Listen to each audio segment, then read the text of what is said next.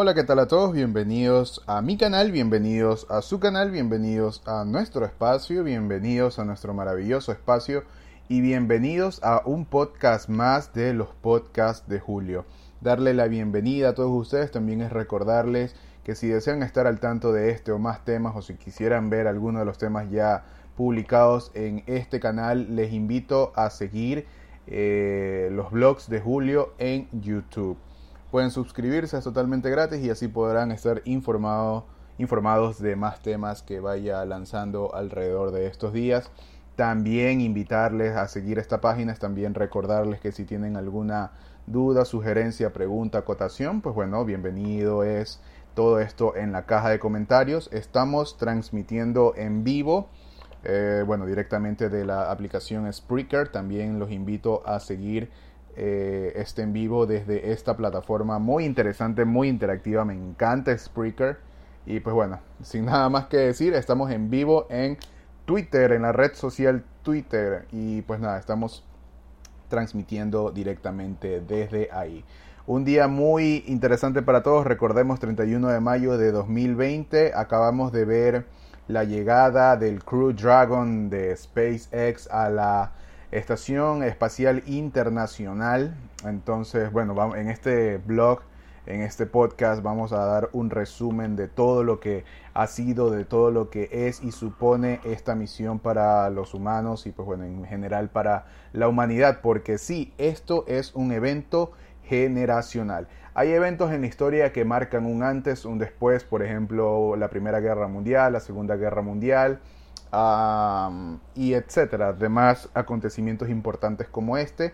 La primera llegada del hombre a la luna fue en 1969. Recordemos que el contexto en esa época era que se estaba viviendo la Guerra Fría, un enfrentamiento ideológico entre Estados Unidos y la URSS. Y pues a partir de aquí se ha desarrollado un sinnúmero de proyectos espaciales, pero creo que el más importante hasta ahora Después de 1969, la primera llegada del hombre a la luna, Neil Armstrong, es este de aquí y es específicamente la tripulación del Crew Dragon yendo para eh, la Estación Espacial Internacional o bueno, como las siglas en inglés lo denominan, la ISS.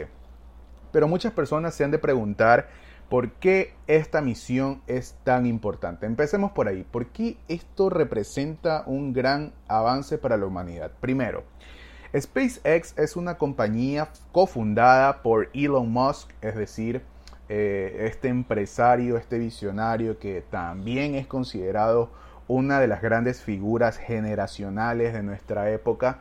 Eh, entonces, Elon Musk con su compañía privada SpaceX y conjunto a la NASA lanzan un cohete que va y que tiene como misión abordar la Estación Espacial Internacional. Eh, es una empresa privada que conjunto a la NASA llevan este proyecto. Recordemos que antes la NASA, antes de este, este despegue, la NASA le pagaba a, la, a Rusia para poder mandar astronautas al espacio. ¿Por qué? Porque dependían de la tecnología rusa, dependían de, todos los implementos que Rusia tenía. También la NASA le pagaba a Rusia para mandar astronautas a la, Estación Espacial Internacional.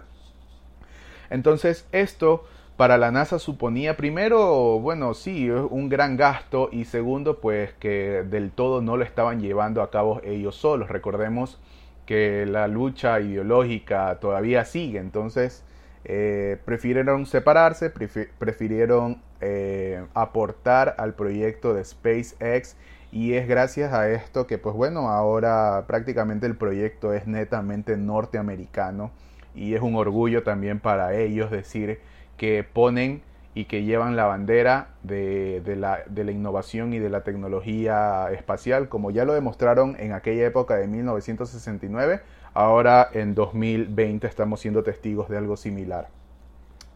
Eh, ¿Cuál es la misión? ¿Cuál, ¿De qué se trata todo esto? Pues bueno, básicamente es demostrar dos cosas. Primero, que los viajes espaciales rentables y que utilizan el mismo cohete eh, es posible. ¿A qué quiero llegar con esto? Antes, para lanzar una órbita o para lanzar humanos al espacio, se utilizaban cohetes, es verdad, los cuales eran impulsados con queroseno y nitrógeno líquido. Pero ¿qué pasaba? Una vez que la misión se completaba, este cohete quedaba totalmente obsoleto, quedaba perdido, quedaba destruido. Bueno, en pocas palabras, no se podía volver a utilizar este cohete. Entonces llega Elon Musk con la idea de implementar un sistema el cual sea capaz de reutilizar este cohete que propulsiona a los humanos a la, nave espacial, a la Estación Espacial Internacional y reutilizar este cohete para así llevar a cabo un proceso de, eh, de ida al espacio de proyectos espaciales rentables, seguros y pues bueno, ¿por qué no económicos? De eso se trata todo esto, de demostrar la nueva era espacial que estamos viviendo y así lo hemos visto. Eh, y como segundo dato importante también es pues bueno, llevar a cabo el hecho de, de estar en la Estación Espacial Internacional y pues desde ahí llevar a cabo ciertas misiones que pues como ya veremos la NASA nos va a informar después porque ni la misma NASA tiene conocimiento de cuánto exactamente dure la misión. Recordemos que los astronautas deben estar primero en la Estación Espacial Internacional para desde ahí eh, ver qué tanto va a durar esta misión, aunque la NASA ya ha dado un tiempo estimado de que la misión puede durar hasta 110 días, que es lo máximo que el Crew Dragon, la, nave espacial donde estaban estos astronautas, es lo máximo que puede soportar. Bueno, ahí entra un tema de, de, ingeniería espacial y toda la cuestión, que ya lo hablamos en el en vivo que hicimos. Tenemos nueve partes, ocho partes y una parte final donde seguimos todo el en vivo de lo que fue el acoplamiento del Crew Dragon a la, estación, estación Espacial Internacional. Voy a decir ISS para evitarme decir todo ese nombre largo. ISS, ya ustedes saben lo que significa.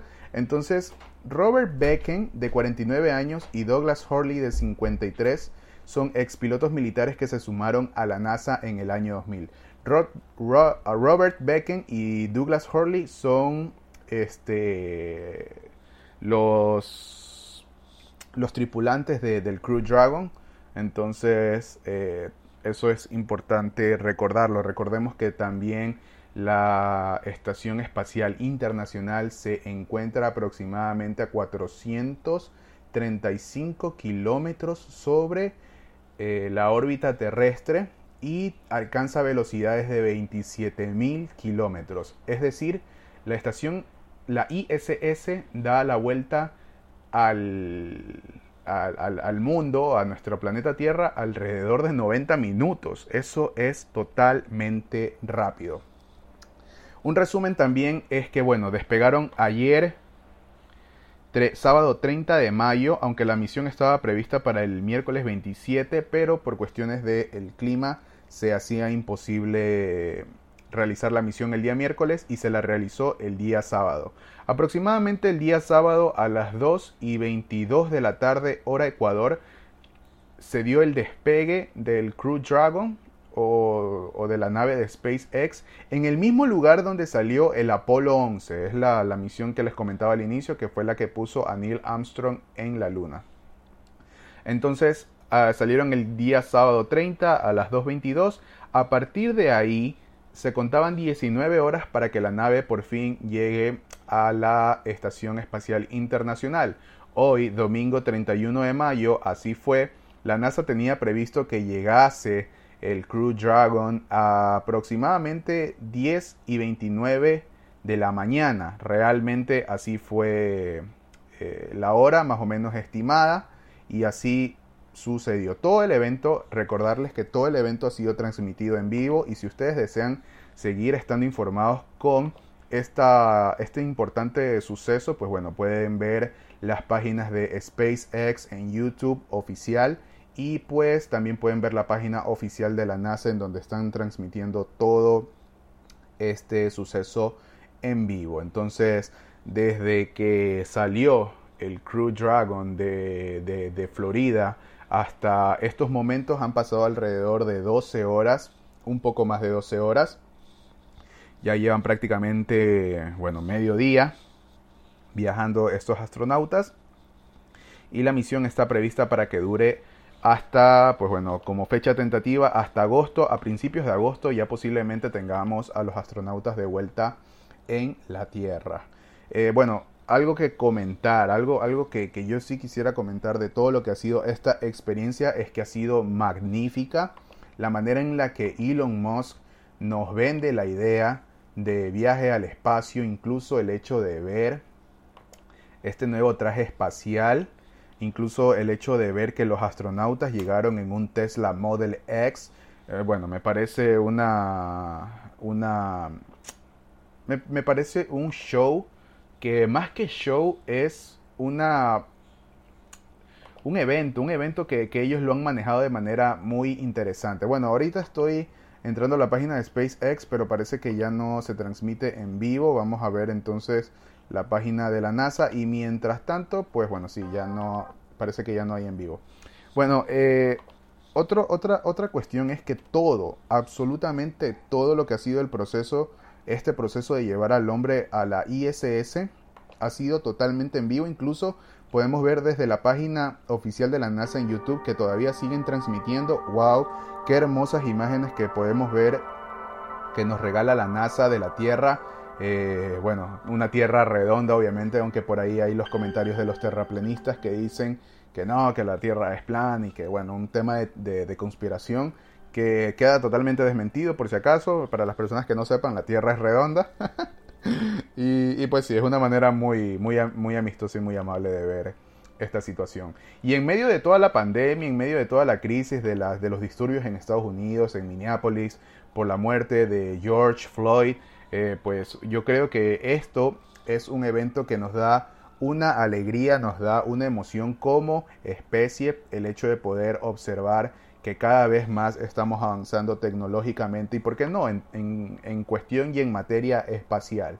Es un tema que a la humanidad siempre le ha llamado la atención, a mí en lo general me, causa un sentimiento de, mucha alegría, de mucha empatía con todas estas personas que están detrás de todo esto y me parece que es un sentimiento común la alegría de saber que tenemos a gente, tenemos a humanos en el espacio con una misión en concreto. Entonces, eso es todo lo que les tengo que comentar de un resumen de lo más importante. Eh, bueno, la misión desde que llegó a las 10 de la mañana se demoró eh, unas dos horas, bueno, tres horas aproximadamente hasta desembarcar, presurizar la, la, atmósfera, las cabinas, eh, entre preparar todos los equipos. Bueno, se demoraron tres horas. Es decir, ya había llegado el Crew Dragon y tuvieron que esperar ahí, acoplados a la ISS, por tres horas. Yo seguí todo el evento, nos, dura, nos demoramos una hora y media más o menos y hay como 8 o 9 partes de, esta transmisión en vivo, la cual van a poder ver en mi canal.